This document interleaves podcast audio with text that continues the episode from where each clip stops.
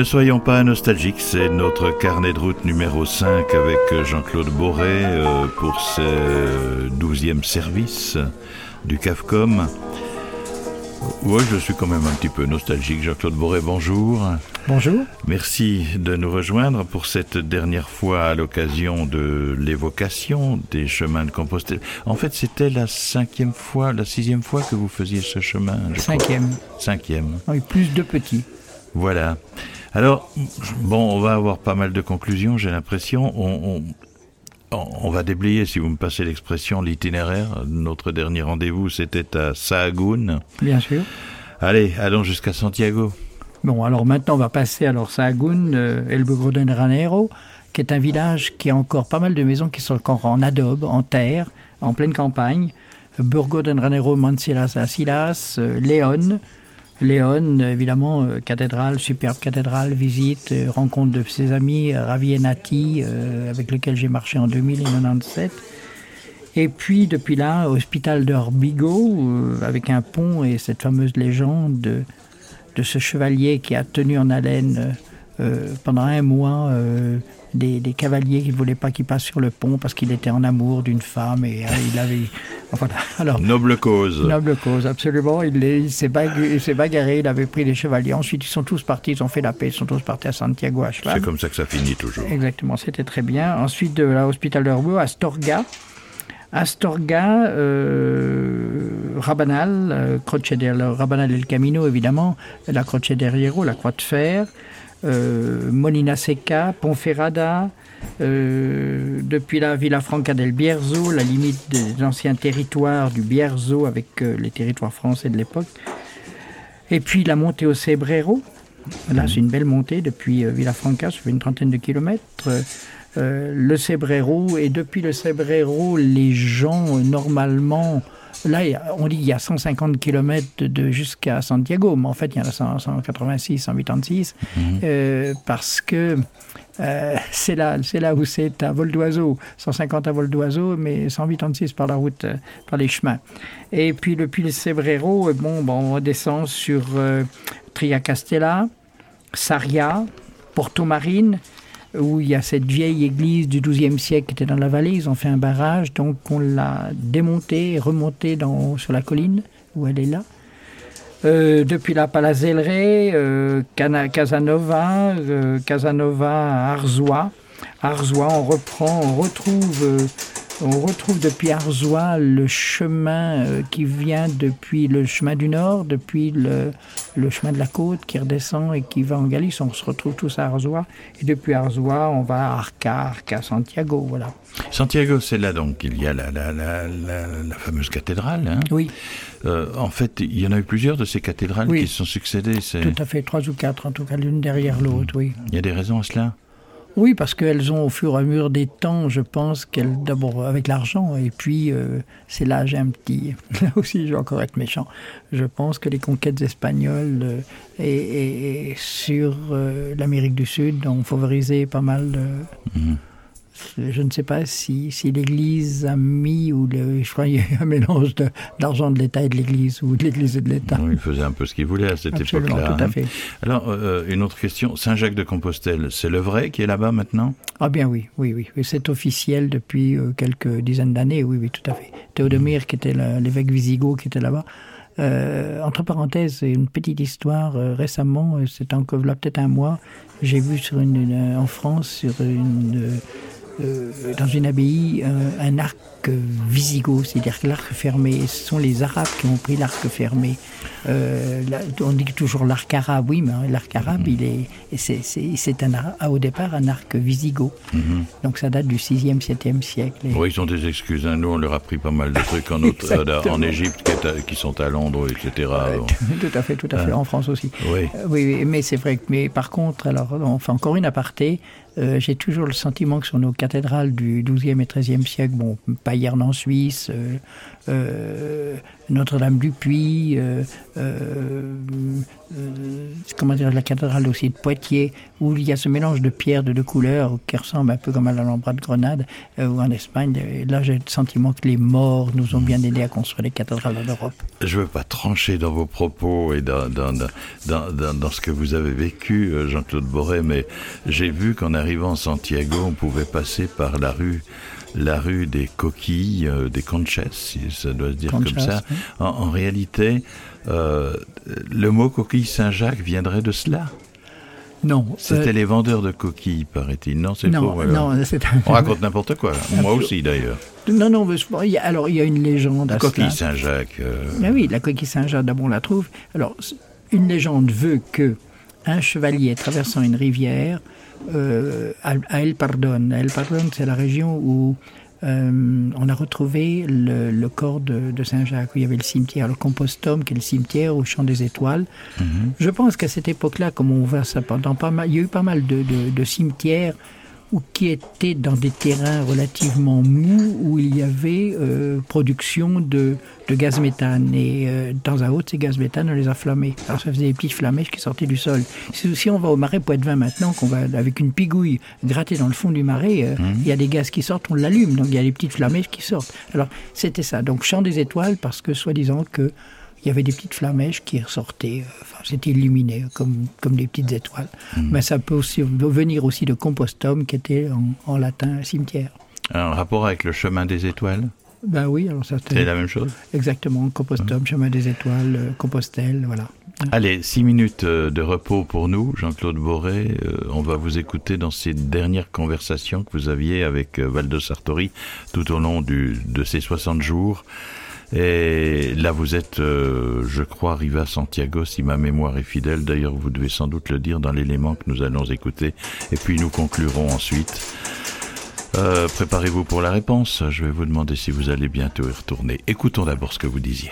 Ben, je suis à Santiago. Voilà. Bon. Et tu es bien arrivé Comment? Tu es bien arrivé Je suis bien arrivé, oui, avec trois heures de pluie. Euh, euh, sur 4h30 de marche, euh, il y avait 21-22 km, mais euh, bah, la pluie, le brouillard, voilà, c'est toute la joie, quoi. Enfin, ça, continue. Enfin, tu, me diras que sur les cinq voyages, cinq fois que je suis passé par là, j'ai eu trois fois de la pluie et du brouillard. Alors, ça la première fois, c'était l'horreur, parce qu'on ne se voyait pas à 10 mètres. cette fois-ci, on se voyait quand même à 100 mètres, ça va bien. Mais ça doit être le climat du coin, tu vois. Oui, alors ça gâche un peu la vue, n'est-ce pas?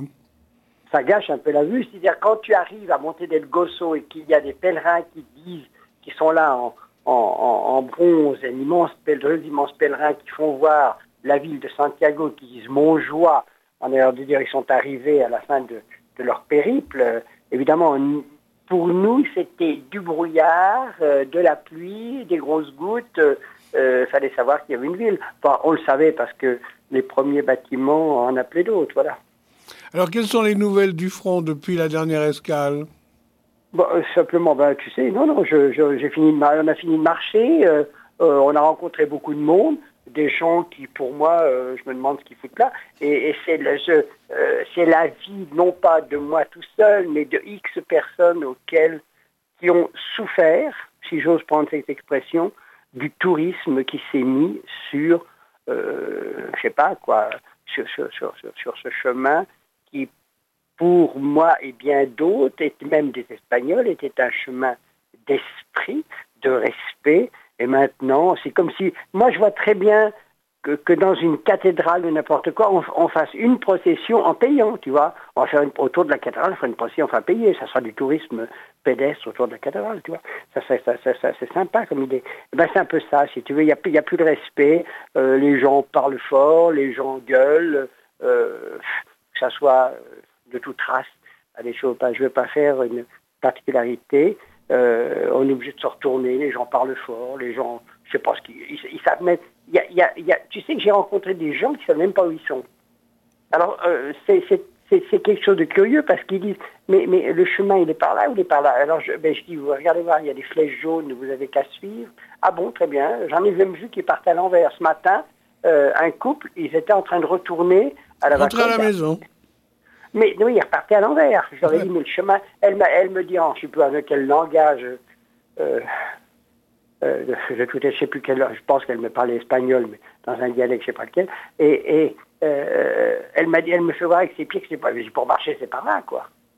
C'est pas, pas, pas, pas, au sens inverse. Ces gens avaient dû prendre la route nationale, la route carretera nationale au lieu du chemin, et puis, puis ça n'avait plus où c'était, quoi. Alors, est-ce, est-ce que c'est, est-ce que c'est aller, ce que j'appelle pérégriner, c'est aller de l'avant, aller vers quelque chose Est-ce que c'est ça, ou alors c'est c'est du n'importe quoi. Et, j'ose le dire, euh, je ne suis pas le seul à le penser. Euh, même un Espagnol m'a dit il faut que le tourisme étouffe le chemin pour qu'il puisse revivre. Et ce, ce, gars-là m'a dit ça dans la cathédrale de Santiago. Euh, Mais tu en as quand même rencontré qui font le chemin d'une manière plus spirituelle ou vraiment personne? Écoute, je n'ai pas posé de questions. J'espère que des gens, mais le pourcentage est très infime, quand des gens viennent à vélo euh, il y a des centaines et des centaines de vélos qui nous ont doublés, qui nous prennent sur des chemins qui ne klaxonnent même pas pour nous doubler.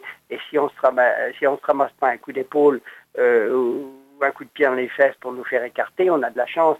Mais c'est un peu ça. Les gens doublent, font des descentes euh, comme exactement comme comme, comme, la descente de l'impossible ou je sais pas quoi, un truc, une espèce de truc en Suisse, je sais pas quoi, où les gens descendent qu'à bride abattu avec leur vélo tout terrain, eh ben c'est un peu ça. Il y en a que non tu comprends, il y, a, tout un des groupes de cyclistes qui n'ont même pas de sacoche sur le dos. Il y a la camionnette qui les suit et on dit, vous faites 20 ou 25 ou 30 kilomètres. Ils font ça comme des abrutis. Puis il y a la camionnette, ça j'ai déjà vécu ça une fois euh, au dernier voyage, euh, qui les suit avec tout leur matériel, tu comprends Voilà.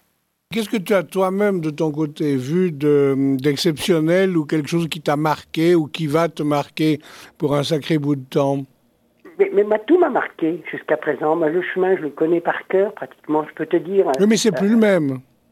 Mais si, il a changé, bien sûr. Bon, mais il y a peu qui a changé.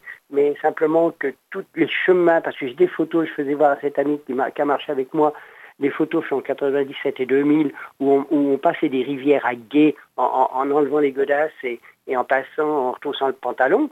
Euh, euh, c'était folklorique. Et ça c'était amusant. Et, et, ben il m'a dit mais c'est pas possible. Maintenant les routes font 4 mètres de large 5 mètres de large il y a des ponts et compagnie. Si tu veux tu ne tu ne marches plus dans la nature. Le seul chemin qui existe vrai c'est le chemin en France entre Le Puy et Saint-Jean-Pied-de-Port. Ou encore c'est la nature on marche de temps à autre sur une petite route mais c'est la grande nature la belle nature et la tranquillité. Maintenant dans les deux tiers du chemin, on, a des bruits d'autoroute de droite, des bruits d'autoroute de gauche et, des chemins qui sont parfaitement viabilisés, qui sont des, chemins de campagne, des chemins d'amélioration foncière de chez nous, euh, qui font, euh, je crois que les chemins doivent faire 2 mètres 50 ou 2 mètres 80 de large, là ils font 4 mètres, 4 mètres 50, parce que, bon, bah, bah, parce que les fonds ont payé, de, ont payé disons, des, équipements. Alors, c'est quoi? Est-ce que c'est de la marge dans la campagne? Est-ce que tu as besoin d'aller marcher entre, entre Froideville et, et, les bois du Jura, enfin les bois du Jura sur des chemins qui font euh, euh, 4 mètres de large, qui sont, il manque plus que le goudron, tu comprends? Puis, puis, voilà, puis, il y aura une voie. Euh, euh il y a un dimensionnement qui n'existe plus, un dimensionnement de, du chemin qui est le chemin. Dis, le seul chemin, et tout le monde le, enfin, c'est très curieux parce que les Espagnols ne veulent pas venir en France. S'ils viennent en France, ils vont déclater. Ils diront c'est pas possible, nous ne vivons plus dans un vrai chemin. Voilà, il faut conclure, Jean-Claude Boré. Euh, il y a des tas de choses qu'on n'aura pas dit, sans doute. Moi, je vous propose plusieurs, plusieurs facettes. Euh, euh, il y a le côté sportif, c'est indéniable. Il y a un aspect spirituel, tout de même. Et puis, il y a la recherche personnelle. Alors, je vous laisse le choix pour commencer. Alors, sportif, allons-y. Mais 60 jours de marche. Oui, 56 cette année, 56 pour cette fois-ci. Euh, oui, 58 une autre fois. Mais le côté sportif, il faut évidemment y croire. Il faut se lever le matin, faut, on a des douleurs, on arrive le soir fatigué, on se repose, on essaye d'être sérieux. On ne boit pas trop.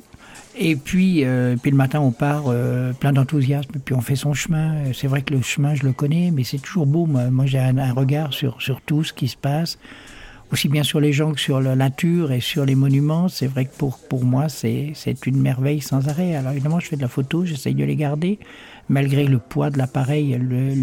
Maintenant, avec les numériques, à l'époque, j'ai commencé avec des pellicules, et puis, euh, et puis maintenant, c'est du numérique. Mais c'est vrai que le côté sportif est important. Il faut partir en bon état, euh, bon état de ses pieds, prendre soin de son corps, prendre soin de d'avoir des anti-inflammatoires parce que euh, je, beaucoup de gens j'ai aidé avec mes, mes produits de, j'ai mhm. emmené avec moi. Il faut aider celui qui a, qui a, des ampoules, lui soigner, mettre un fil dedans, percer l'ampoule. Ça fait partie des rencontres aussi. Mais ça, fait partie des rencontres, ça fait partie de, de l'amour qu'on mhm. peut donner à l'autre, du respect qu'on a sur l'autre, et puis, et puis en espérant que cette personne, si on lui a fait plaisir, elle soit euh, le face à une autre. Mhm. C'est une, une chaîne d'amitié, une chaîne d'affection.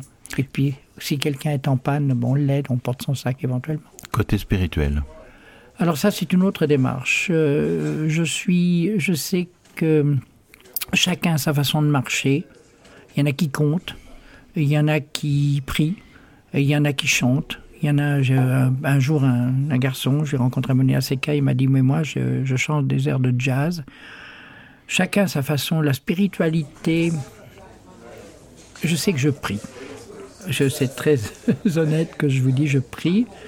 Et euh, peut-être en m'excusant de prier d'une certaine façon, parce que je prie au rythme de mes pas, au rythme de mon souffle. C'est vrai que je monte doucement, euh, ayant eu quelques opérations. Et, et c'est vrai que je monte doucement, mais je monte sûrement. Et je crois que c'est un but du chemin. Il y a un beau proverbe qui dit qui veut aller loin ménage sa monture, je crois que c'est ça le but principal. Et il y a une morale tout de même, Jean-Claude Boré Oui, il y a une morale, bien sûr, euh, c'est que, euh, ayant fait ce, cet avant-dernier chemin, puis j'en ai refait un, un petit bout cette année, mais euh, je crois qu'il faut un immense respect, un partage, de l'amitié, euh, un partage avec des gens euh, que l'on rencontre, un partage de pensée, un partage d'action aussi. Et puis, euh, mais je reviens toujours sur le mot respect, respect, respect, respect de l'autre. Quitte à ne pas lui parler, mais laissez-le dans sa bulle et n'allez pas le gêner. L'espace de cinq carnets de route est au fait des conversations que vous avez eues à chaud avec Valdo Sartori durant ces, ces 56 ou 58 jours. Euh, nous avons mieux appris maintenant ce qu'est réellement le chemin de Saint-Jacques de Compostelle. Euh, euh, des images, vous en avez fait, vous êtes photographe, c'est vrai. Est-ce qu'on peut les retrouver quelque part? Est-ce qu'on a des chances de voir un jour ces souvenirs après cinq expéditions Bien sûr, j'ai beaucoup, beaucoup, beaucoup de documents. Euh, encore cette année, dans l'esprit de faire un livre, oui, bien sûr. Mhm. Euh, un peu peut-être provocateur, euh, mais pourquoi pas. ça ne sera pas le but en toute façon, mais de dire la vérité, oui. De faire des images. C'est vrai qu'une année, j'ai passé, j'avais monté un audiovisuel qui s'appelait Le Grand Voyage.